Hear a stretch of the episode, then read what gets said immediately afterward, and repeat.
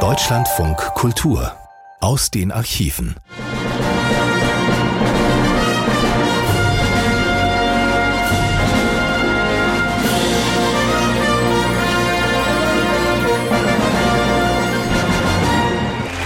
Herzlich willkommen zum Deutschen Filmpreis! Moderatorin des Deutschen Filmpreises, die Schauspielerin Jasmin Shakeri, begrüßte ja gerade in Berlin das Publikum zur wichtigsten deutschen Auszeichnung für Filmschaffende, der Fashion Lola. Ich bin Isabella Kohler. Ein Glamour, Schmink und schicke Klamotten-Event, roter Teppich inklusive. Da kam das da dann doch unerwartet. Das Regime im Iran ist dieser Serienmörder.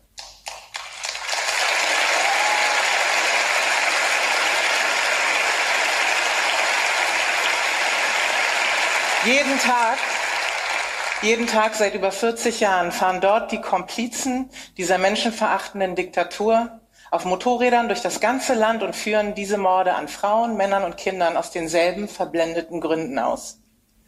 Durchtränkt von Gewaltszenen ist Holy Spider die Wiedergabe dessen, was in zahllosen Ländern der Welt passiert, an deren Misslage Europa meist mit beteiligt ist.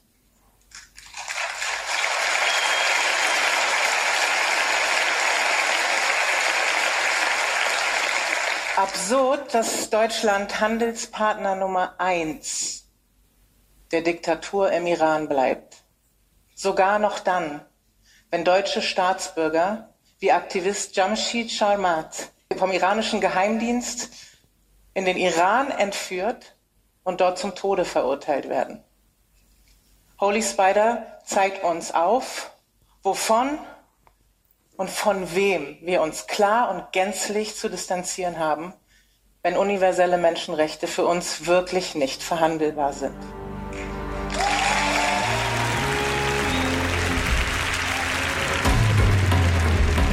Seit dem Ausbruch der Proteste im Iran im vergangenen September sind mehr als 530 Menschen von den Sicherheitskräften des Regimes getötet worden.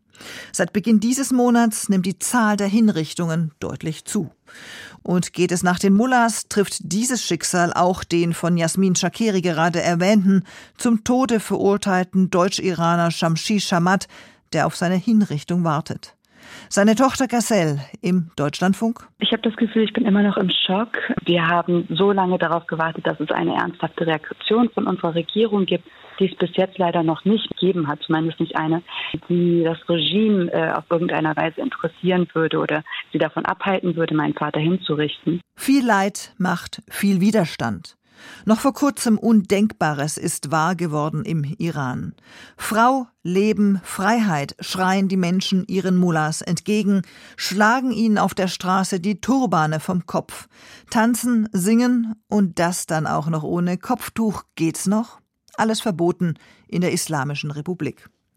Es sind vor allem die Frauen, die nach dem Tod von Gina Masa Amini das Heft der iranischen Protestbewegung in die Hand genommen haben. Und das hat Tradition. Bereits 2015 berichtete unser Korrespondent in Teheran Reinhard Baumgarten im Programm von Deutschlandfunk Kultur über den verbotenen Gesang der Frauen im Iran und darüber, wie sie sich wehren. Eine Frage der Identität hat er seine Reportage damals genannt. Sadek Ahangaran, die Stimme des Krieges in den 80er Jahren der Einpeitscher auf den Schlachtfeldern zwischen Irak und Iran. Hunderttausende sind mit seinem No Hey genannten Sprechgesang im Ohr in den Kampf und in den Tod geschickt worden. Ich habe deinen Ruf gehört, mein Bruder, und folge deinem Weg. Der Karawane von Kerbela. Ihr schließe ich mich an.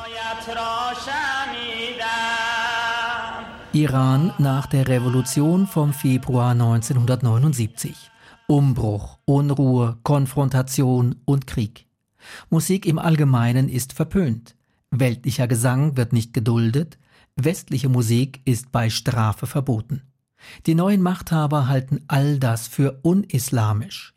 Gitarren, Saxophone, Klarinetten, was westlich klingende Töne erzeugt, wird beschlagnahmt, konfisziert, eingesammelt und häufig auch zerstört. Revolutionswächter machen Jagd auf Schallplatten und Kassetten. Konzerte und Auftritte iranischer Sänger und Sängerinnen werden verboten. Musikunterricht verschwindet aus den Lehrplänen. Ein Land verliert Töne und Melodien.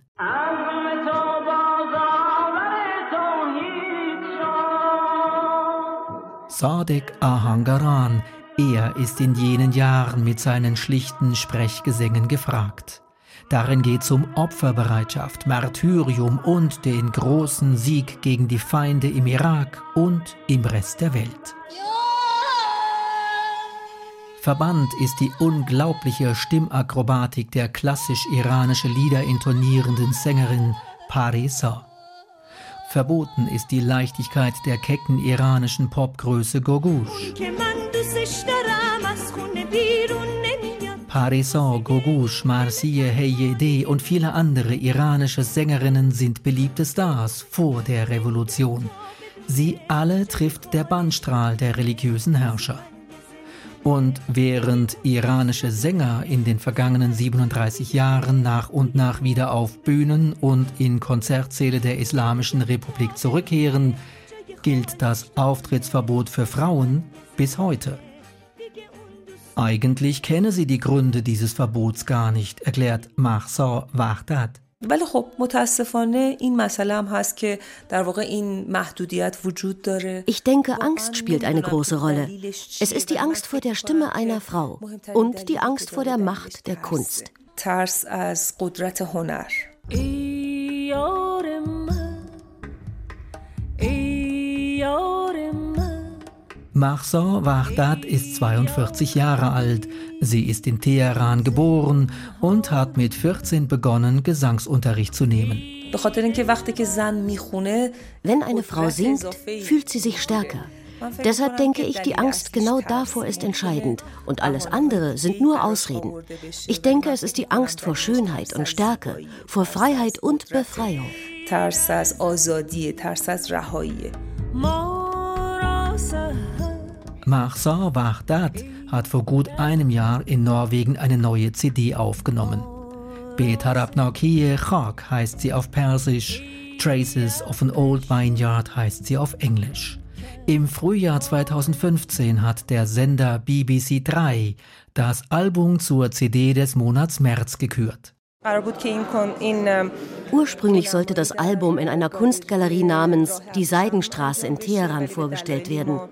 Es wurde aber in die norwegische Botschaft in Teheran verlegt. Es hatte eine Reihe von seltsamen Benachrichtigungen von Personen gegeben, die angeblich vom Ministerium waren. Das waren dubiose und befremdliche Botschaften.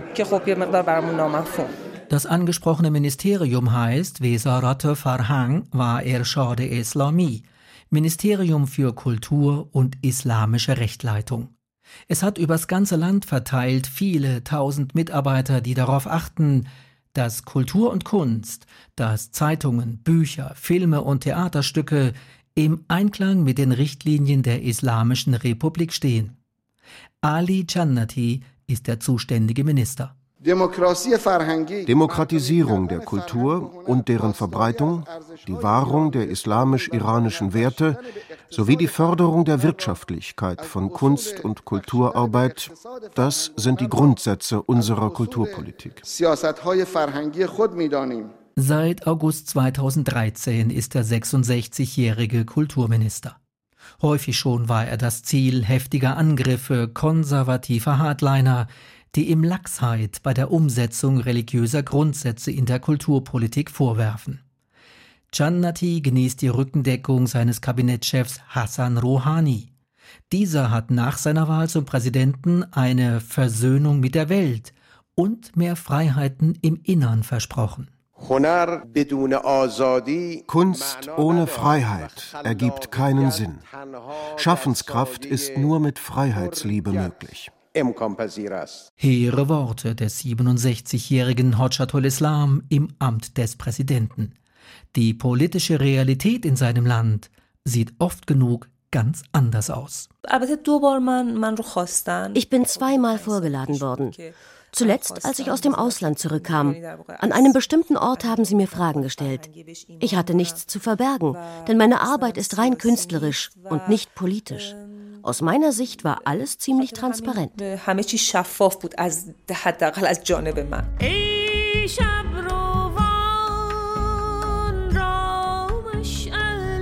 Mahsan Wahdat singt Texte der persischen Mystiker Rumi und Hafez. Ihre Lieder sind nicht subversiv. Sie handeln von Liebe, Sehnsucht, den Fairnissen der Existenz. Vortrag und Arrangement sind modern mit Elementen aus Jazz und Blues. Im Iran ist ihre CD nicht zu haben. Sie darf nicht hergestellt und auch nicht verkauft werden.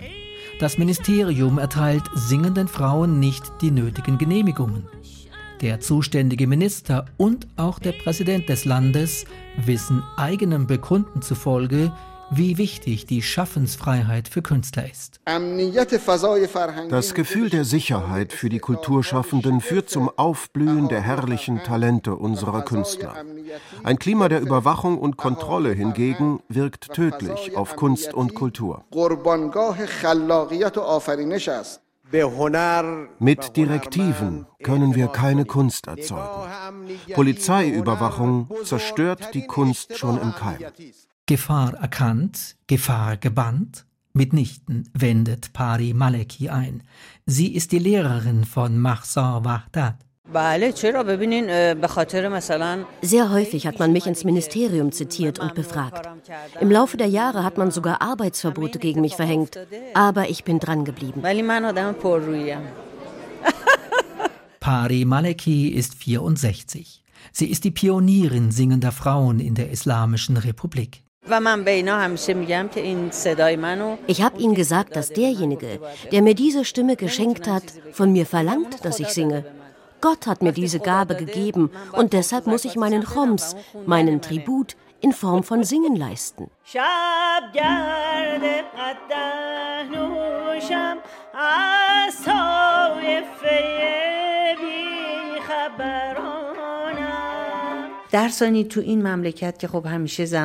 In diesem Land werden Frauen immer zur Seite gedrängt. Wenn eine Frau sieht, dass sie etwas nur für sich alleine hat, dann fühlt sie sich stark. Das wirkt sich positiv auf die Beziehung zu ihrer Familie, ihrem Mann, ihren Kindern und auch auf die Gesellschaft aus. Starke Frauen braucht ein Land. Diese Erkenntnis hat ein Bericht der UN-Organisation UNDP vor ziemlich genau zehn Jahren mit Zahlen, Daten und Fakten belegt.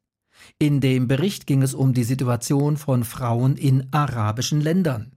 Die Autoren sind damals zu dem Schluss gekommen, dass wirtschaftlicher Fortschritt und gesellschaftliche Entwicklung massiv beeinträchtigt werden, wenn Frauen marginalisiert werden, wenn das Potenzial von bald 50 Prozent der Bevölkerung nicht wirklich ausgeschöpft wird. Was für mehrheitlich muslimisch-arabische Länder gilt, das gilt auch für den muslimischen Iran.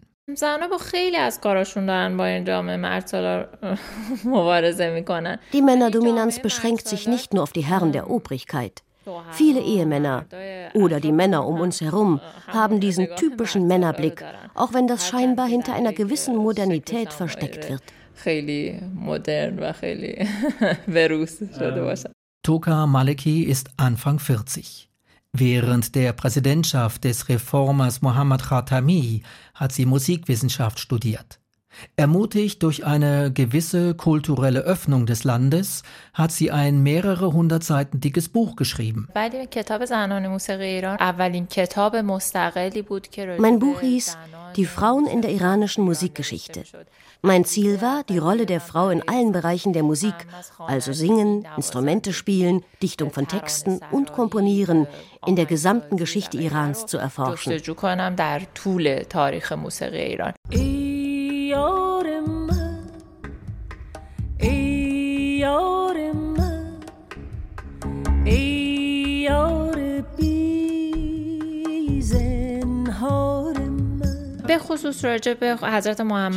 Es gibt Überlieferungen des Propheten Muhammad, denen zufolge er nicht gegen das Musizieren war.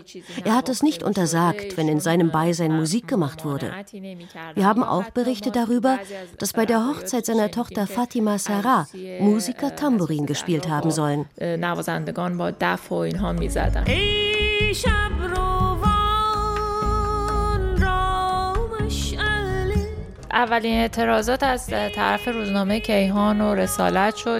Die ersten Proteste gegen mein Buch tauchten in Form von Artikeln in konservativen Zeitungen wie Kayhan und Resalat auf. Sie sagten über mein Buch, der Prophet Mohammed und religiöse Werte seien verunglimpft worden. In den Abschnitten über Musik im Islam hatte ich aber nur auf Überlieferungen hingewiesen, die sich für oder gegen Musik aussprachen. Ich hatte gar keine eigene Stellung bezogen. Konservative Hardliner schießen sich auf Toka Maliki ein. Die Vorwürfe reichen von Verunglimpfung heiliger Personen über Beleidigung des Propheten bis zum Abfall vom Islam. Darauf steht im Iran die Todesstrafe. Toka Maleki wird angeklagt, steht Todesängste aus, wird zu einem Jahr Gefängnis verurteilt und kommt nach erfolgreicher Revision schließlich mit einer Geldstrafe davon. Ihr Buch wird verboten. Wir dürfen nicht vergessen, und alle sollen es wissen, dass Kunst keine Gefahr darstellt. Künstler gefährden nicht die Sicherheit des Landes. Also spricht Präsident Rouhani. Und viele Menschen im Iran gestehen ihm auch eine gewisse Glaubwürdigkeit zu. Gleichzeitig wissen und sehen sie aber auch, wie dem reformwilligen Präsidenten täglich die Grenzen seiner Macht aufgezeigt werden. Die Streitkräfte, die staatlichen Medien, das Parlament und vor allem die Justiz, sie sind in den Händen konservativer Hardliner. Der Iran steckt in einer tiefen Wirtschaftskrise. Das Land leidet unter hoher Arbeitslosigkeit, massiven Drogenproblemen und wachsender Armut. Die sozialen Probleme müssen rasch behoben werden. Ansonsten wird die Verbindung zwischen Staat und Gesellschaft reißen. Die wirkliche Bedrohung kommt von diesen Problemen und nicht von Künstlern. Sie sollen Symbole von Freude, Hoffnung und nationaler Einheit sein. من مستم و مدهوشم شب گرد نوشم Pari Maliki ist eine Künstlerin, deren Stimme Freude, Hoffnung und Trost bringt. Sie hat es aufgrund ihrer Hartnäckigkeit trotz aller Widerstände geschafft, ihren Gesang auch öffentlich zu Gehör zu bringen. خیلی سخت بود خیلی سخت es war sehr, sehr schwer, die erste Genehmigung zu bekommen, aber ich habe es schließlich geschafft. Bis dahin konnte man viele Jahre keine Frauenstimme bei Konzerten hören. Man hat mir auch nur erlaubt, vor Frauen zu singen und nicht in großen offiziellen Sälen. Die Genehmigung wurde mir auch gar nicht ausgehändigt. Sie teilten mir nur mit, dass ich singen dürfe. Erst als ich die offiziellen Beamten im Saal gesehen habe, wurde mir klar, dass ich wirklich singen durfte. میتونم اجرا کنم مرا میز جام وفا باید ای می فروشان مرا خانه می خانه ها باید ای باد نوشان یه برنامه مختلط اجرا کردم که تمام حافظی مملو و از جمعیت Mein erster Auftritt vor gemischtem Publikum war in Shiraz, beim Grabmal des Dichters Hafez. Der ganze Hof des Mausoleums war voller Zuhörer. Einige meiner Schülerinnen und ein männlicher Sänger haben mich begleitet. Zuerst waren alle zutiefst irritiert und es gab überhaupt keine Reaktion auf meine Darbietung. Später dann haben sich einige laut beschwert. Zum Beispiel der Freitagsprediger von Shiraz. Seit mehr als 30 Jahren unterrichtet Pari Maliki Gesang. Der Unterricht findet zumeist bei ihr zu Hause statt. Vier Fünftel ihrer Schüler sind junge Frauen. Deren Ziel ist es zumeist nicht, professionelle Sängerin zu werden. Sie tun es nicht als Akt des Widerstands gegen das von Männern dominierte politisch-religiöse Establishment. Sie tun es für sich, für ihr Selbstwertgefühl, für ihr Selbstvertrauen. ببینین چیزای مختلفه یا میان برای اینکه Sie wollen sich besinnen, zu sich kommen. Singen hilft ihnen dabei. Sie wollen durch den Gesang die Kultur besser kennenlernen. Unsere Musik ist die reichste Musik der Welt. Das sage ich aus Überzeugung. Wenn jemand sie erlernen will, dann dauert das mindestens zehn Jahre. Ich glaube, woanders auf der Welt kann man in vier, fünf Jahren Musiker werden. Unsere Musik ist reine Kultur und sie ist so reich wie die persische Sprache. An Versuchen, die iranische Kultur nach Vorstellungen der religiösen Herrscher umzugestalten, hat es nicht gemangelt. Oft genug ist der Vorwurf erhoben worden, Feinde der Islamischen Republik versuchten über Kunst, Kultur, Musik und Wissenschaft die Fundamente der Revolution zu untergraben. Die Infiltrierung durch den Feind sei eine der größten Bedrohungen für das Land, mahnte erst kürzlich wieder Irans starker Mann, Revolutionsführer Ali Khamenei. Wirtschaftlicher Einfluss ist möglich, aber das ist relativ unbedeutend. Die Infiltrierung des Sicherheitssystems ist möglich, aber auch das ist nicht so bedeutend wie die kulturelle, intellektuelle und politische Einflussnahme. Der Iran ist kein abgeschottetes Land. Über Satellitenfernsehen, Internet, Auslandsreisen und Kulturaustausch können die gut 80 Millionen Iraner am globalen Geschehen teilnehmen. Die Revolutionäre fürchten den Einfluss von außen, weil er dazu beiträgt, dass mehr und mehr Menschen die revolutionäre Ideologie, die herrschenden Dogmen und die institutionalisierten Privilegien der herrschenden Eliten in Frage stellen.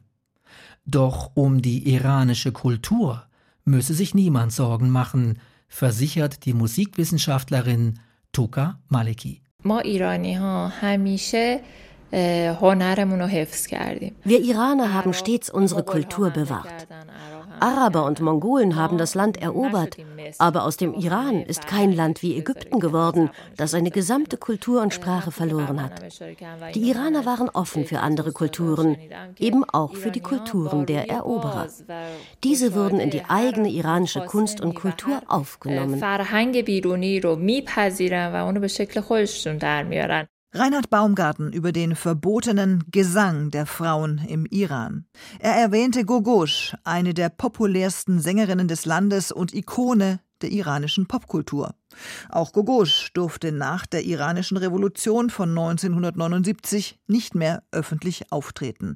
Ihr Musikmaterial wurde verbannt, unabhängig von ihrer vermuteten Liaison mit einem der Mullahs.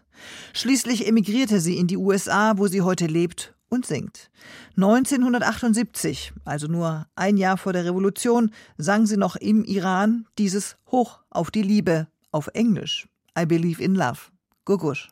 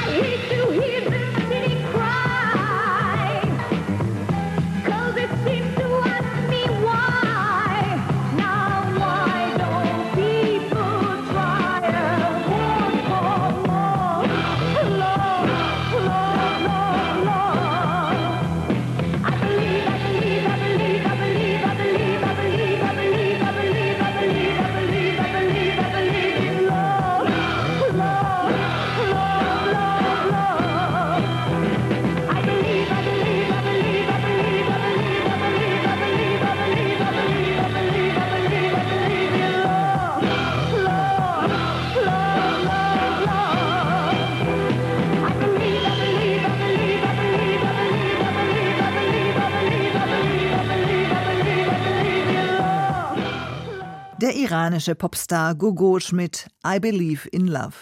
Von Kalifornien aus erhebt die mittlerweile 73-Jährige jetzt ihre Stimme für ihre Landsleute. Was passiert da am Persischen Golf seit dem vergangenen September? Hören Sie einige akustische Schlaglichter unserer Korrespondenten. Nach dem Tod der jungen Kurdin Gina Masa Amini im September 2022 rollt eine Protestwelle durch die Islamische Republik. Große Proteste gab es in Iran schon sehr oft. Doch diesmal sagen viele, sei es anders. Diesmal sei es eine Revolution. Viel ist seit damals in Iran passiert. Proteste, Hinrichtungen, mysteriöse Giftanschläge. Wo steht die Protestbewegung heute? Die Bewegung, deren Motto um die Welt ging. Janjiana Sadi, Frau, Leben, Freiheit.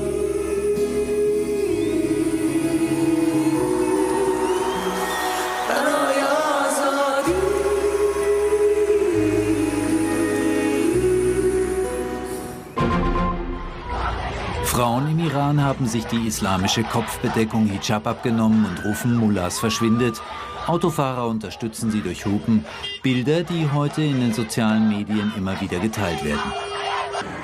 Studentinnen und Studenten an verschiedenen Universitäten des Landes protestieren weiterhin täglich. Hier in Teheran rufen sie der Regierung entgegen, ihr begeht Verbrechen und fühlt euch dabei ehrenhaft. Vergangene Nacht gehen nach Augenzeugenberichten iranische Sicherheitskräfte brutal gegen etwa 200 Studenten in der Sharif-Universität in Teheran vor. Die Polizei setzt Tränengas ein und sperrt das Universitätsgelände. Menschen fliehen, Schüsse sind zu hören. Später kommen Sympathisanten der Protestbewegung mit Pkw und lösen einen Stau aus, um Festnahmen und den Transport der Studenten in Gefängnisse zu verhindern. Irans oberster Religionsführer Ali Khamenei äußert sich zum ersten Mal seit Beginn der Protestwelle, die durch den Tod der 22-jährigen Iranerin Mahsa Amini ausgelöst wurde. Dabei ignoriert Khamenei völlig den Vorwurf der Demonstranten, dass die berüchtigte iranische Sittenpolizei der jungen Frau Gewalt angetan habe. Die Proteste seien gesteuert, so der Religionsführer. Ich sage, es ist eindeutig, dass alles von Amerika und dem gewaltsamen zionistischen Regime und dessen Lohnempfängern und einigen iranischen Verrätern im Ausland geplant wurde.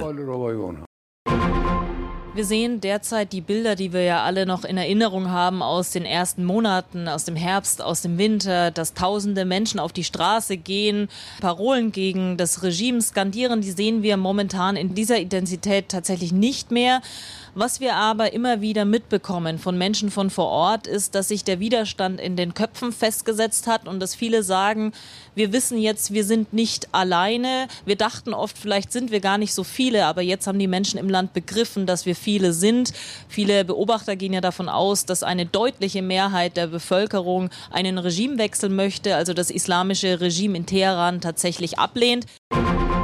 Von einem Einlenken kann man in keinem Fall sprechen, denn äh, das Narrativ des Regimes ist eigentlich immer noch das gleiche. Diese Proteste seien vom Ausland gesteuert und die Jugend des Iran, es waren ja sehr, sehr viele junge Menschen auf den Straßen, selbst Schülerinnen und Schüler, die seien eben gesteuert vom Ausland. Es werden im Staatsfernsehen immer wieder Bilder veröffentlicht, die zeigen sollen, dass junge Leute sich mit angeblichen Agenten treffen und Geld bekommen haben und das seien quasi die Initiatoren dieser Proteste Proteste gewesen.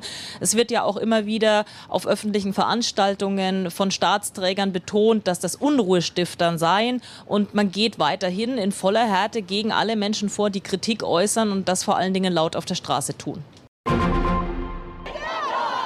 Wir alle wünschten uns, dass wir jetzt in unserem Land wären, um zu protestieren. Menschen werden dort auf der Straße einfach umgebracht. Und wir wollen der Welt zumindest zeigen, dass wir auch noch Teil dieses Landes sind. Wir sind Iraner und wollen einen politischen Wechsel. We want change. Wir wollen den Wandel, sagt diese Exil-Iranerin, die derzeit in Istanbul lebt. Nicht die erste Revolution im Iran, nicht die letzte? Wie wird sie ausgehen? Gemeinsam mit Ulrich Tegner werfen wir einen Blick in die Geschichte. Er zieht 1994 Bilanz nach 15 Jahren Machtübernahme durch Ayatollah Khomeini. Weder Ost noch West. Islamische Republik. Mit dieser Losung führten die Anhänger Ayatollah Ruhollah Khomeinis vor 15 Jahren ihren Feldzug gegen den Schah. Sie wollten nicht nur einen Diktator stürzen, sondern eine völlig neue Ordnung errichten. Schah Mohammed Reza war in ihren Augen ein Herrscher, der dem Land einen westlichen Lebensstil aufzwingen wollte. Ayatollah Khomeini nutzte die Schwäche der linken und der nationalistischen Opposition, um die Protestbewegung gegen die Pahlavi-Dynastie zu dominieren. Kapitalismus und Sozialismus wurden von der islamischen Bewegung im Iran gleichermaßen abgelehnt.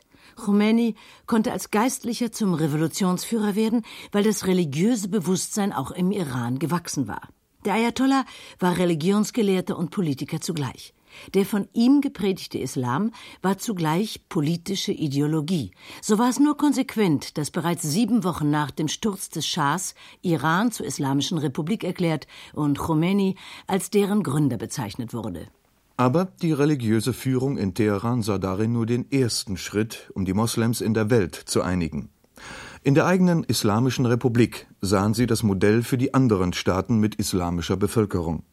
Vor allem in den arabischen Golfstaaten wurden militante religiöse Organisationen unterstützt, um die Revolution zu exportieren. Der Krieg mit dem Irak war der Preis, den Iran für den Versuch, die Revolution zu exportieren, zahlen musste. Khomeini war gezwungen, im Inneren auf den Nationalismus als politische Kraft zurückzugreifen, um den achtjährigen Krieg zu bewältigen. Außenpolitisch musste Iran pragmatisch auftreten, um die internationale Isolation zu durchbrechen. Gleichzeitig führte die Konzentration aller Kräfte auf den Krieg dazu, dass das Versprechen, die wirtschaftlichen und sozialen Verhältnisse zu verbessern, nicht eingehalten werden konnte. Heute ist die Islamische Republik verschuldet und im Lande herrscht eine hohe Arbeitslosigkeit. Der nach dem Tode Khomeinis zum Staatspräsidenten gewählte Ali Akbar Hashemi Rafsanjani versucht, durch eine Privatisierung der Wirtschaft und durch eine Öffnung des Landes die Probleme zu lösen. Praktisch bedeutet dies eine Abkehr vom Versuch, eine durch den Staat geführte islamische Wirtschaftsordnung aufzubauen. Die Islamische Republik Iran hat damit die Faszination für viele militante Moslems eingebüßt und nach Auffassung von Professor Udo Steinbach, dem Direktor des Deutschen Orient-Instituts, auch das Vorbildhafte für Organisationen verloren, die in ihren Ländern für die Errichtung einer islamischen Ordnung kämpfen. Es hat sich herumgesprochen, dass die Islamische Republik vor allen Dingen ökonomisch alles andere als ein erfolgreiches Experiment ist. Aber wo sie noch immer eine gewaltige Wirkung entfaltet, dass es weniger die real existierende Islamische Republik als die Islamische Revolution. Die Tatsache, dass es diese Revolution gegeben hat, dass ein Regime weggefegt worden ist, das besonders eng mit dem Westen verbunden gewesen ist, das vom Westen gestützt worden ist, so wie ja viele andere Regime vom Westen gestützt werden, gegen die heute fundamentalistische Kreise auftreten. Diese Revolution, die am Ende siegreich war, dies ist noch immer eine Inspiration für diejenigen, die zum Teil aus hoffnungsloser politischer Lage heraus gegen die an der Macht befindlichen Regime antreten, also zum Beispiel in Algerien oder in Ägypten. Der Slogan der iranischen Revolution Weder Ost noch West hat nach dem Zerfall des Warschauer Paktes und der Sowjetunion seine Bedeutung verloren. Der Spielraum, den der frühere Ost-West-Gegensatz für politische Manöver bot, existiert nicht mehr. Die islamischen Bewegungen sind letztlich auf eine Zusammenarbeit mit dem Westen angewiesen. Moslembruder Abu Ghanimeh wir sind nicht gegen die westlichen Völker. Und wir glauben nicht, dass wir ohne die Zusammenarbeit mit dem Westen leben können. Wir müssen mit ihm zusammenarbeiten. Sie haben Interessen in unseren Ländern und wir haben Interessen in den westlichen Ländern. Wir können von ihrer Wissenschaft, ihren technischen Kenntnissen profitieren, auch von ihren zivilisatorischen Fortschritten. Da gibt es gegenseitige Interessen. Aber sie erwarten nicht, was wir erwarten. Sie betrachten den islamischen Osten oder die islamische Nation nur als Ölreserve für ihre Bedürfnisse. Und sie bedienen sich ihrer ohne Gegenleistung, während sie uns als ihre Sklaven benutzen. Wir rufen den Westen dazu auf, uns als Völker, als von Gott erschaffene Menschen zu behandeln und nicht als Tiere, wie der Westen uns zurzeit behandelt. Wir wollen vom Westen nur eins, dass er uns so leben lässt, wie der Islam es fordert. Der Westen verlangt von uns, dass wir auf seine Art leben. Der Wunsch zur Zusammenarbeit ist in der islamischen Bewegung weit verbreitet. Auch Hamas-Sprecher Nasal erwartet vom Westen ein Umdenken. The West wenn der Westen diese politische Linie weiter verfolgt, also die Regimes hier gegen ihre Bevölkerung zu unterstützen, so glaube ich, dass die Situation in der Zukunft sehr kritisch wird. Deshalb rufe ich die westliche Führung dazu auf, mit der islamischen Bewegung zusammenzuarbeiten und diesen Ländern neue, freie Wahlen zu ermöglichen. Eine Eskalation der Konfrontation zwischen Islam und Westen ist nicht unausweichlich. Es besteht ein echter Handlungsspielraum, der politisch genutzt werden kann und auch muss. Professor Steinbach betont vor allem die Anknüpfungspunkte, die derzeit in der islamischen Welt für eine Kooperation existieren. Aber er betont auch, dass die sich derzeit bietenden Chancen genutzt werden müssen, um zu verhindern, dass militante Kräfte das Verhältnis der islamischen Welt zum Westen bestimmen können. Ich bin fest von der Möglichkeit und der Notwendigkeit der Koexistenz überzeugt. Der Fundamentalismus ist eine spektakuläre Bewegung, macht jetzt Schlagzeilen. Was man dem gegenüber übersieht, das ist ein um sich greifender Pragmatismus und Realismus in der gesamten islamischen Welt. Das macht sich am spektakulärsten eigentlich deutlich im Bereich des arabisch-israelischen Friedensprozesses. Die Palästinenser, die Syrer, die Ägypter, die Israelis, sie verhandeln gleichsam im eigenen nationalen Interesse. Und dies ist ein ganz neuer Zug der Politik im Nahen Osten. Man stellt das nationale Interesse in den Mittelpunkt, man stellt die Entwicklung, die wirtschaftliche Entwicklung, um die es ja geht, in den Mittelpunkt. Und da sehen wir etwas sehr Interessantes, nämlich, dass islamistischen Bewegungen sehr schnell der Boden entzogen werden könnte, aus dem sie hervorgewachsen sind. Traum und Wirklichkeit. Nach Khomeinis islamischer Revolution. Ulrich Tickner war das. Die andere, die aktuelle Revolution, sie läuft noch. Ende offen. Unser Rauschmeißer heute ist Baroye. Einen Hauch davon haben Sie eben schon gehört. Hymne, Kraft und Tränenspender in einem. Baroye Assadi bedeutet so viel wie für die Freiheit. Der Sänger Sharvin Haipur hat sie komponiert aus Tweets über Proteste und Sehnsüchte von Iranerinnen und Iranern. Kaum hatte sein Werk das virale Licht der Welt erblickt, wurde es schon verboten und der Sänger verhaftet. Aber da war Baroye schon in der Welt, der Geist aus der Flasche, und ließ sich von keinem Mullah mehr einsperren. Unser Thema in der kommenden Woche an dieser Stelle, der US-Außenpolitiker Henry Kissinger wird 100 Jahre alt. Wir gratulieren. Hören Sie jetzt Baroye von Sherwin Haipur, zunächst auf Deutsch interpretiert von Lisa Warland, dann von Sherwin selbst und zum Schluss von einem englischen Chorensemble. Ich bin Isabella Koda. Machen Sie es gut, Baroye Assadi und bis bald.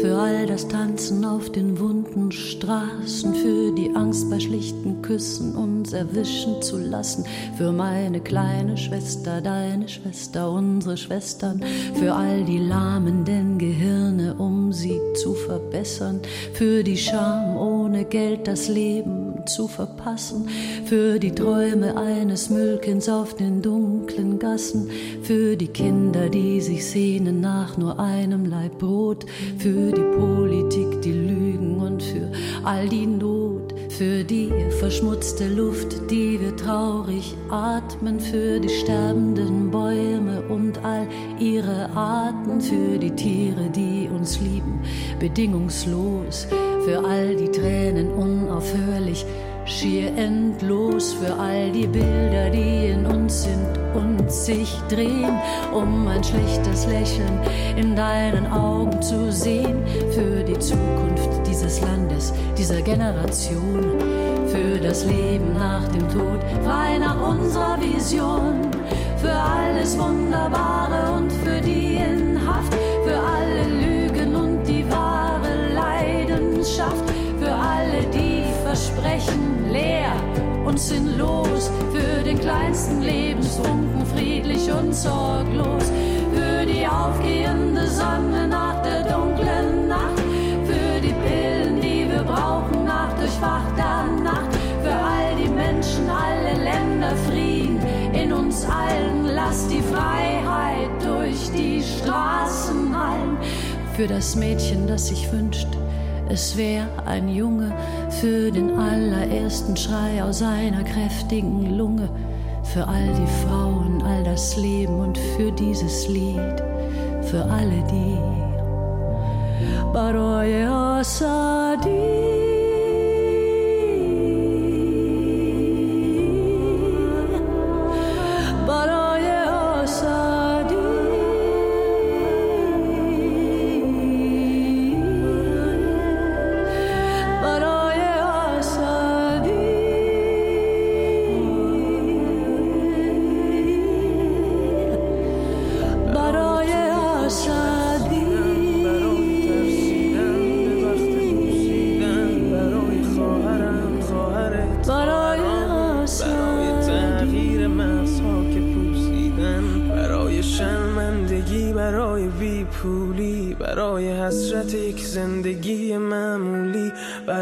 کودک زبال گرد و آرزوهاش برای این اقتصاد دستوری برای این هوای آلوده برای ولی و درختای فرسوده برای پیروز و احتمال انقرازش برای سگهای بیگناه ممنوعه برای گریه های بیوقفه برای تصویر تکرار این لحظه برای چهره ای که میخنده برای دانش آموزا برای هاینده